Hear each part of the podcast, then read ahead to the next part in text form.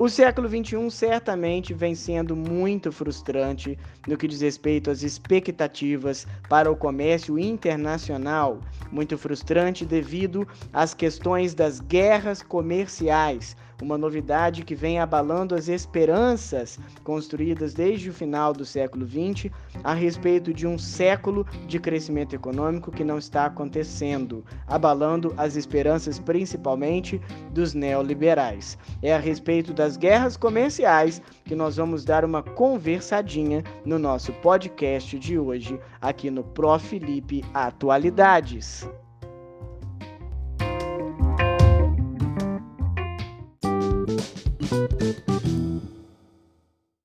Ao findar do século XX, havia uma série de novas esperanças neoliberais para que durante o século XXI o mundo vivesse uma nova era de liberdade e intensificação econômica. Infelizmente, não é isso que nós estamos vendo agora, nessa segunda década do século XXI.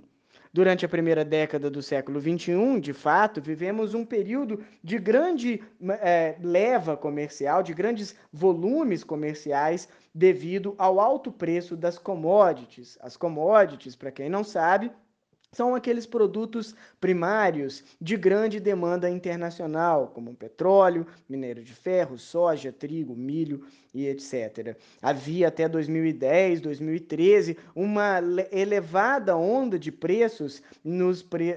nas commodities, nesses produtos que nós chamamos de commodities. Isso alavancou a economia de vários países, como Venezuela, como Brasil, como Argentina ou até mesmo México. Nós podemos, porém, falar que a partir de 2014, 2015, o baixo preço das commodities vem tanto influenciando o, mudanças políticas em países em desenvolvimento e em países pobres, como também motivaram mudanças políticas nos Estados Unidos da América. Mudanças políticas que levaram o presidente Donald Trump ao poder.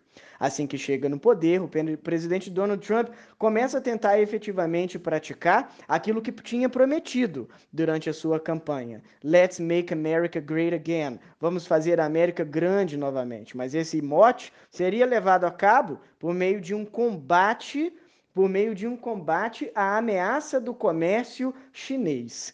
E a partir de então, o Donald Trump começa uma política chamada guerra comercial. Hoje nós estamos dando esse nome de guerras comerciais. O que seriam essas guerras comerciais?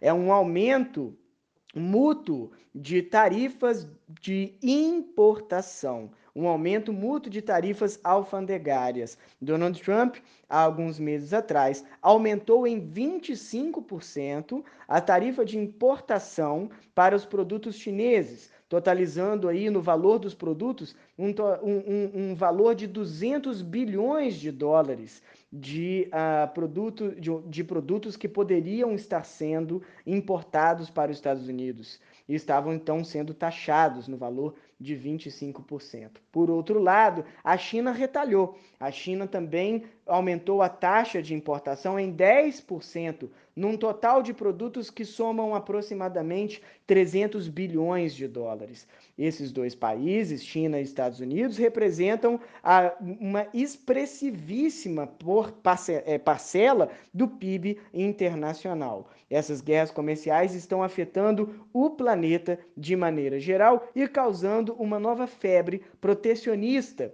se Estados e China adotam protecionismo, outros países começam também a adotar práticas protecionistas. Estamos falando, por exemplo, das últimas notícias. Na semana passada, o Donald Trump acusou na OMC a União Europeia de estar praticando indevidas taxações à importação de produtos americanos e que, por sinal, os Estados Unidos também aumentariam taxas de importação para o bloco da União Europeia. É bom lembrar que Estados Unidos e o bloco da União Europeia somam juntos mais de 40% do PIB internacional. Estamos falando então de uma expressiva queda na circulação de produtos de maneira internacional essa queda na circulação de produtos está causando um abalo no ritmo do crescimento econômico do mundo.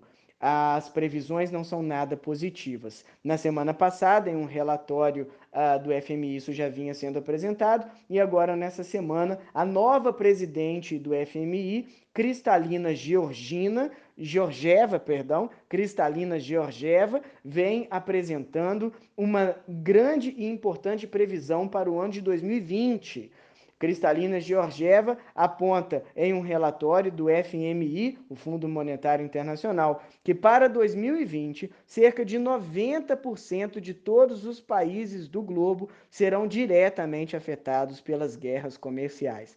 Guerras comerciais que terão certamente impactos também em políticas internas e políticas externas de todos os países. Definitivamente estamos falando de um século XXI que traz um ritmo menor de crescimento e, quem sabe, até mesmo de uma recessão econômica para os próximos anos. São tempos que exigem de nós muitas uh, redobrada atenção a respeito do comércio e a respeito da política.